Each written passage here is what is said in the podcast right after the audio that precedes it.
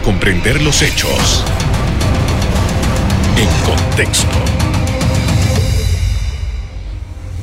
Muy buenas noches, sean todos bienvenidos y ahora para comprender las noticias las ponemos en contexto. En los próximos minutos hablaremos de la capacidad hospitalaria en la red de la Caja de Seguro Social. Para ello nos acompaña el director nacional de Servicios y Prestaciones de Salud de esa institución, Gustavo Santamaría. Buenas noches, doctor.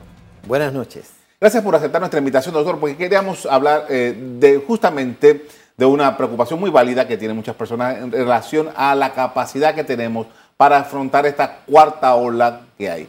Aunque se habla de que efectivamente, y las estadísticas lo demuestran, de que eh, la variante Omicron no produce, hasta ahora no ha producido muchas hospitalizaciones, se pregunta si realmente eh, los hospitales, los centros médicos de la Caja de Seguro Social, cómo están trabajando, cómo están manejándose frente a esa situación.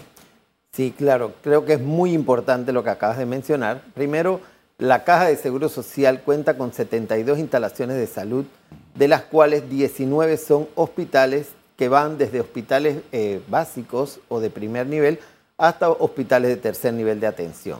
Dentro de ellos, pues nosotros tenemos hospitales que sí tienen, eh, que están abiertos para la recepción de personas con diagnósticos de COVID-19. Esto se ha ido planificando desde el inicio de la pandemia en marzo del 2020 hasta ahora y ha ido modificándose de acuerdo a las necesidades que hemos tenido. En este momento que Panamá enfrenta una nueva ola con esta variante Omicron, nosotros hemos tenido, como ustedes vieron, el día de ayer fue el día que más contactos positivos hemos tenido en toda la historia de la pandemia en nuestro país. Sin embargo, no podemos mencionar que el escenario es el mismo que hace un año atrás. Las razones son varias, pero nosotros sabemos que la vacunación masiva que ha habido en el país, con un 80% de una población eh, vacunada eh, en, su mayoría, pues eso nos ha permitido que la capacidad hospitalaria sea mucho más grande, más amplia con respecto al año anterior. En estos momentos, por ejemplo, el termómetro de medida de la Caja de Seguro Social es el Hospital COVID de la Ciudad de la Salud. Allí nosotros tenemos 300 camas.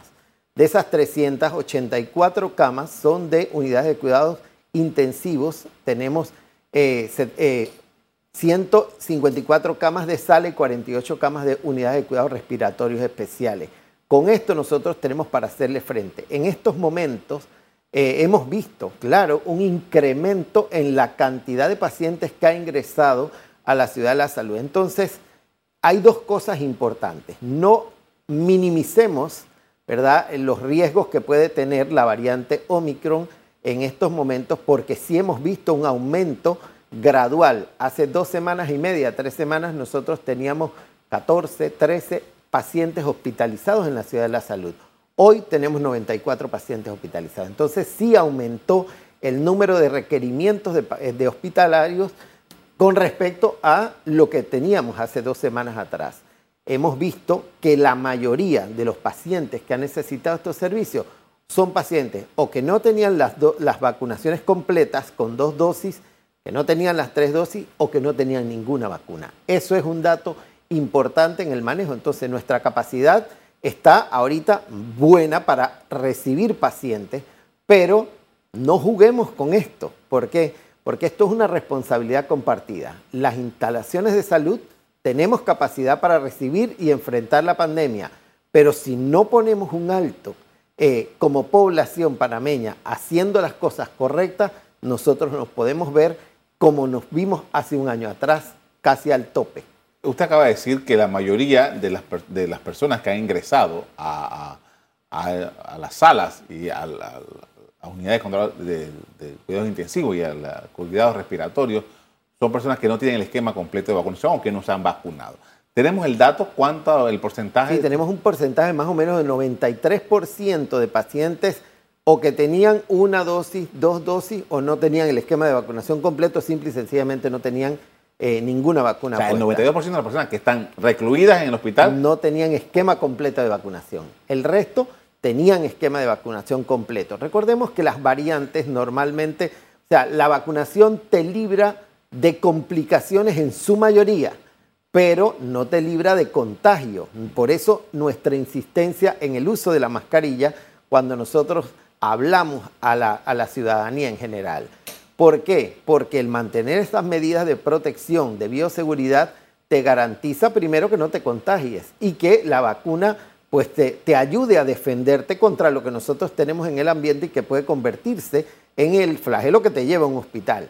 Segundo, muchas de las personas que han tenido requerimientos hospitalarios, ¿verdad? Y que en su mayoría han sido salas las que tienen eh, dosis de vacunación completa, han llegado a salas, no han requerido UCRE, algunas que otras han requerido UCRE y muy poquitas eh, unidades de terapia intensiva.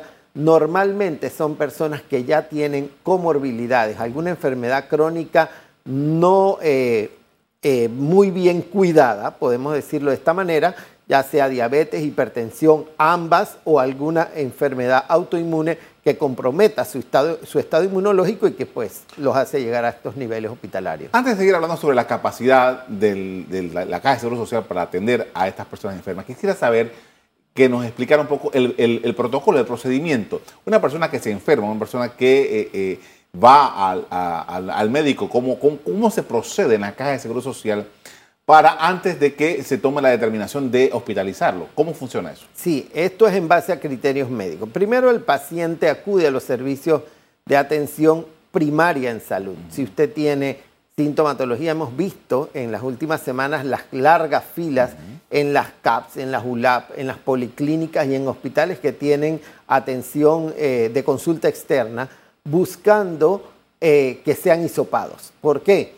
Porque saben de que han sido contacto estrecho con alguien que salió positivo porque tienen síntomas y porque eh, con tanta información ellos dicen sospecho que puedo estar positivo. Entonces acuden a un centro de atención primaria, son hisopados cuando eh, les dan los resultados, si el paciente es detectado, les dan recomendaciones. Las recomendaciones van basadas en cosas, en detalles importantes. Si usted solamente tiene síntomas de resfriado, mantente primero en casa, aíslate, eh, guarda tu cuarentena, hidrátate bien y te dan cierto stock de medicamentos para que soportes esa parte. Si el paciente además tiene, por ejemplo, un oxímetro de pulso y tú estás viendo que tu saturación va bajando, si tú tienes 93% de saturación de oxígeno o menos, este es un dato de alerta para que tú llames y para que te atiendan en un servicio hospitalario. Una vez llegado allí, se te hacen las evaluaciones, el médico que te atiende te evalúa, te evalúa tu capacidad pulmonar, también se te hacen placas, algunos laboratorios y dependiendo del conglomerado de resultados, se toma la decisión, este paciente se tiene que hospitalizar. Sí, y dependiendo de la condición, pues se deriva. El médico que lo recibe vuelve y lo evalúa. ¿Por qué? Porque tú puedes tener un paciente con condiciones hospitalarias, pero ser atendido en el nivel primario de atención. Lo pasas a un hospital y del hospital normalmente nosotros lo estamos mandando a la ciudad de la salud, que es donde atendemos los pacientes COVID. Allí nuestros especialistas evalúan y determinan, va a sala, va a UCRE o va a unidad de terapia intensiva y se le da el tratamiento que necesite el paciente. Entiendo. Con esto vamos a hacer una primera pausa para comerciales. Al regreso, seguimos analizando el impacto de la variante Omicron en los servicios hospitalarios del Seguro Social. Ya volvemos.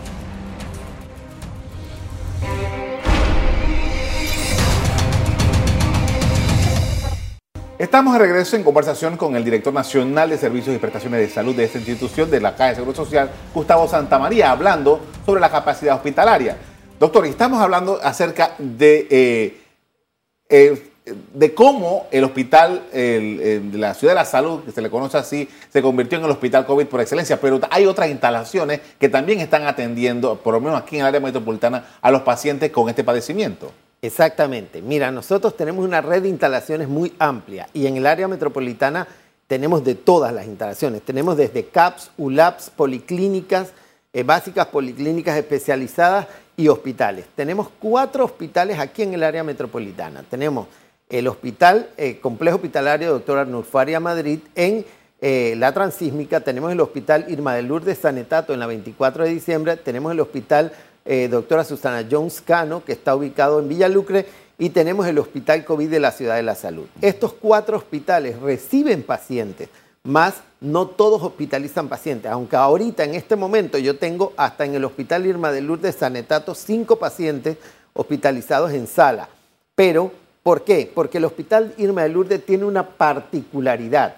se ha convertido en la maternidad por excelencia del área metropolitana, porque toda la parte de atención de la paciente embarazada, eh, eh, toda la parte obstétrica, se atiende allá. Entonces, pues las pacientes obstétricas también llegan con COVID. Entonces, eh, ellas son atendidas. Muchas veces se tienen que quedar porque ya llegan en labor de parto y después se derivan, si requieren servicios hospitalarios, al Hospital de la Ciudad de la Salud. La mayoría de los pacientes con diagnóstico de COVID son eh, eh, referidos al Hospital COVID de la Ciudad de la Salud. Todos estos hospitales, si reciben más los los casos positivos que requieren hospitalización y que son atendidos en la red primaria de atención se derivan hacia el hospital de la ciudad, COVID de la Ciudad de la Salud. Por eso es que hemos visto este aumento en el número de pacientes que han ingresado al, hospital y que nos tiene en estado de alerta, no de alarma, pero sí de alerta. Ahora bien, el, el dato, no sé si lo tienen, entonces de la población que se enferma, ¿Cuántos son los que realmente atiende la Caja de Seguro Social? Bueno, la Caja de Seguro Social atiende el 87% de la población panameña y muchas veces la gente se queda y que, pero ¿por qué tanto? Por una sencilla razón, la Caja de Seguro Social en el interior del país, llámese del Puente de las Américas hacia allá, eh, mantiene un convenio con el Ministerio de Salud que se llama Convenio de Separación y Compensación de Costos. En toda nuestra red de instalaciones atendemos pacientes asegurados y no asegurados. Eso hace que nuestra población de responsabilidad aumente hasta este número. Por eso tenemos el 87% de la población panameña a cuestas. Ahora, eh, interesante, porque entonces eh, realmente eh, toda la estadística y toda la situación que conocemos sobre COVID emana de la Caja de Seguro Social. Usted lo ha dicho. Bien, doctor, hay, hay un punto acá y es, ¿qué pasa? Estos pacientes que usted ha descrito, eh, eh, se, complican y van a, a, sala o van a UCRETA. ¿Hay alguna forma de evitar que estos pacientes tengan es llegar hasta allá? ¿Qué pasa con un paciente eh, que tiene el, COVID-19 y que no quisiera llegar hasta ese punto? Ok, mira, hemos visto, primero, el llamado es vacunación. Yo creo que eh, nosotros como país tenemos la bendición de ser el país que más cobertura en vacunación y más eh, oferta en vacunación tiene para toda la población. Aquel que no se ha vacunado es porque no ha querido. ¿verdad? Yo creo que eso ha sido un, punto favorable del gobierno nacional cuando eh, ha puesto al alcance de la población panameña todo el esquema de vacunación para que nosotros optemos por eso. Entonces, hemos visto que el paciente que está vacunado, el paciente que tiene el esquema de vacunación completo, se defiende mejor. Y por eso las estadísticas. Pero, y también vemos que el que se contagia no se complica. Hay algo que quiero resaltar. He escuchado muchas veces, la variante Omicron es un resfriado más. Cuidado con lo que decimos, ¿por qué? Porque si nosotros minimizamos los efectos de una variante, tendemos a relajarnos. Y es lo que hemos visto desde las fiestas de eh, Día de la Madre, Navidad, hasta la fecha que están cobrando, ¿verdad? Ahorita nos están pasando factura. ¿Por qué? Porque fueron fiestas, primero hubo mayor potencial económico en las calles y las personas acudieron masivamente a los moles, a muchos lugares eh, conglomerados de personas y veíamos cómo descuidaban las medidas de bioseguridad. Si yo tengo una mascarilla es para usarla correctamente y esa mascarilla me la pongo porque eso me protege en un veto de barrera para que tú no tengas entrada de eh, esas, esas gotitas de flush o esos aerosoles que es a través de los cuales se transporta el virus. Si tú tienes vacunación, tienes tus medidas de protección eh, personal o las medidas de bioseguridad y además, ¿verdad? Eh, tú mantienes un distanciamiento físico y un lavado de manos constante, el resultado es no te vas a contagiar. Si a pesar de eso te has descuidado, ponte en algún momento o alguien de tu casa que es tu burbuja familiar no hizo lo correcto y llevó el virus a la casa y obviamente, bueno, te contagiaste, pero si tienes la vacuna, pasa como un posible resfriado. Si no, entonces, y si tú tienes estos síntomas, hidrátate bien, mantén eh, eh, mantente sobre todo en la atención de los síntomas. Si hay dolores de cabeza, si hay fiebre, usa tu acetaminofén o aquellos medicamentos si los puedes utilizar porque hay personas que son alérgicos a ellos que no. Entonces, pero sobre todo, una buena hidratación, una buena alimentación y un descanso. Eso es indispensable para que no te compliques y no llegues a, un servicio hospitalario. Doctor, eh, cuando todo esto empezó en marzo, eh, en los meses siguientes, abril, mayo, junio, había mucha preocupación acerca de la, de la situación del personal de salud. Si el personal de salud estaba, eh, si se enfermaba, si, cuál era la condición de ellos. ¿Cuál es la diferencia? ¿Qué es lo que pasa ahora con el personal de salud? Ok, tenemos personal de salud positivo yo creo que eh, somos panameños, somos seres humanos y eh, cometimos algunos errores, sobre todo en estas fiestas. Cometimos errores porque la mayoría ha llegado contagiado de la comunidad, o sea, de las casas, se contagiaron en una cena, se contagiaron en, una fiesta, ¿verdad? Eh, fue fuera en su mayoría. Cuando nosotros vamos a trabajar a los niveles hospitalarios, es como automático. Tú inmediatamente estás en un hospital y sabes que te vas a encontrar con virus, bacterias, hongos, lo que sea porque nadie va a un hospital de vacaciones. Nosotros vamos porque tenemos una necesidad o un requerimiento de, salud por algún proceso de enfermedad que tengamos. Entonces, automáticamente el personal de salud dentro del hospital se pone su mascarilla, si tiene que utilizar gorro, dependiendo del área donde trabaje, son los equipos de protección personal que necesitas. Mira, cuando nosotros definimos eh, eh, las personas que tienen eh, eh, ese contacto físico con el enfermo, yo creo que nadie tiene más contacto físico que el que trabaja en salud. El personal de salud que atiende salas con COVID, que atiende UCRE con COVID, que atiende cuidados intensivos, tiene contacto directo con el paciente permanentemente y es el que menos se contagia. ¿Por qué? Porque utilizan sus medidas de protección personal. Eso es algo que nosotros tenemos que, que tomar en cuenta. Yo creo que somos seres pensantes y lo podemos comparar. Oye, ¿Por qué si mi mamá, mi papá o algún conocido trabaja directamente en intensivos, ha atendido dos años la pandemia y no se contagió? Si al principio no había vacuna. Por una sencilla razón, utilizó las medidas de bioseguridad correctamente y eso es un mecanismo de barrera y protección para que no se contagie, a pesar de que estás trabajando con el virus en vivo. Estás ahí directo y no, no tienes ni siquiera el distanciamiento físico porque tienes que atender al paciente con mucha cercanía. Entonces también trabajas con aerosoles y a pesar de eso el personal no se contagia. Eso tiene una sola, una sola razón, medidas de bioseguridad bien utilizadas, como lo hemos estado diciendo durante dos años. Con esto voy a hacer otra pausa para comerciales. Al regreso continuamos conversando sobre COVID-19 y sus consecuencias en la capacidad hospitalaria. Ya volvemos.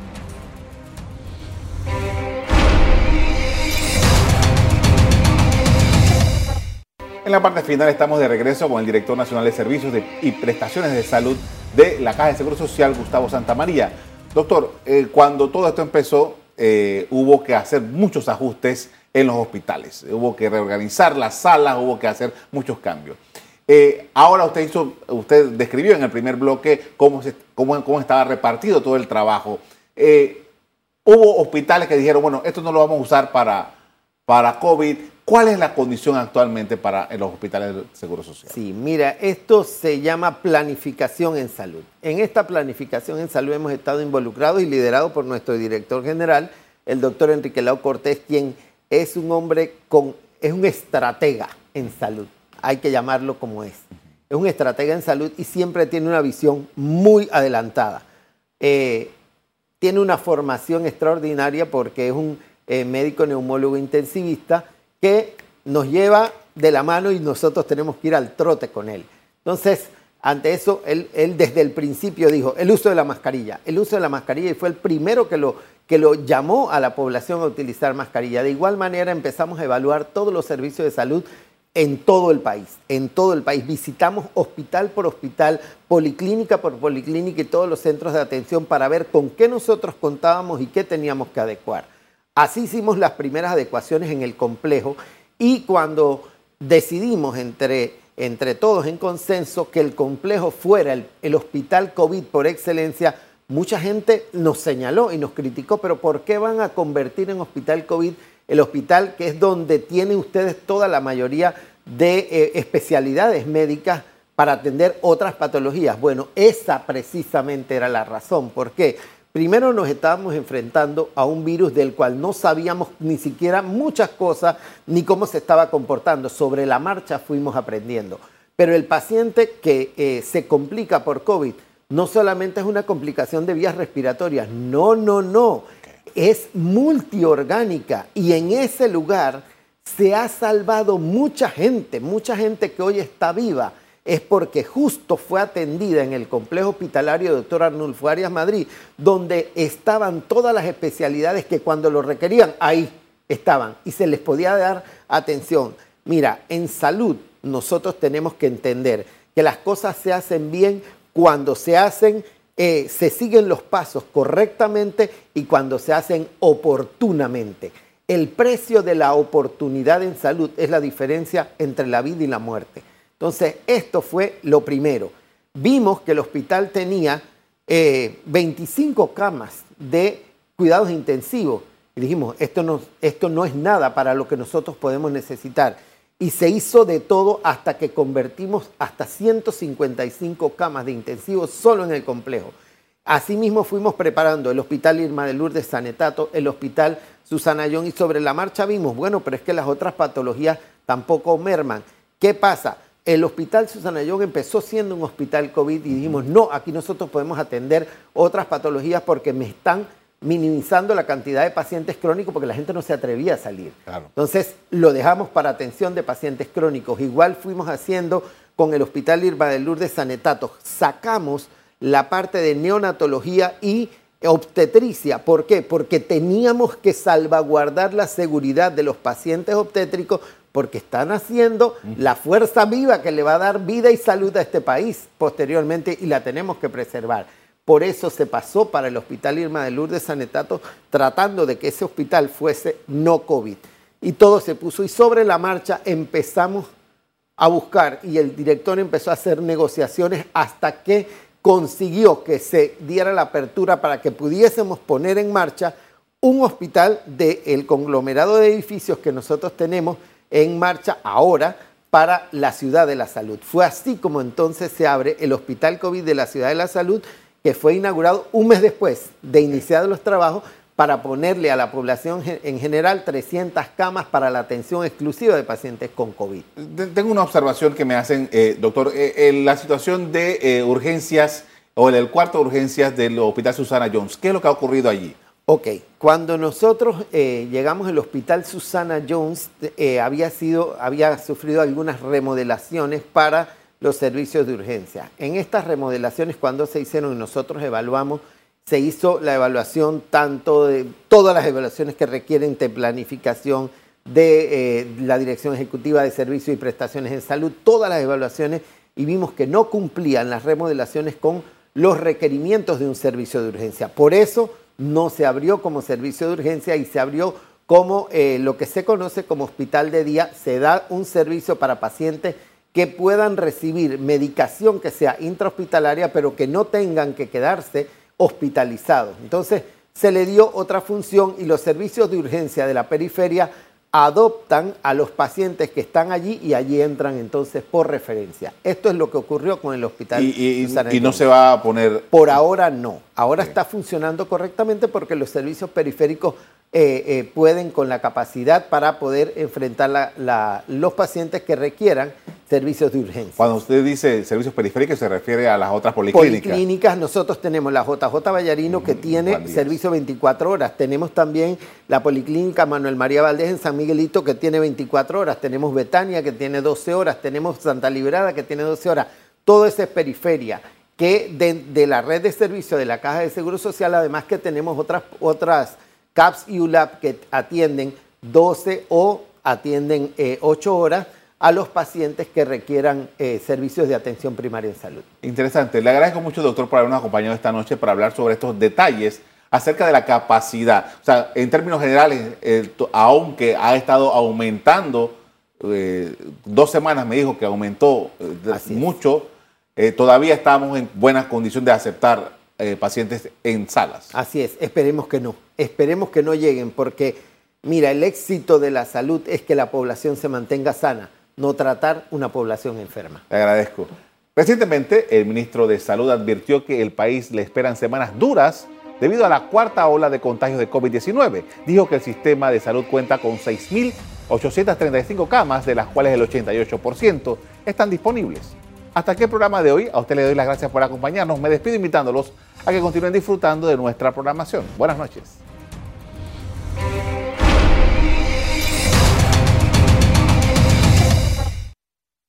Revive este programa entrando al canal 1 de BOD de Tigo.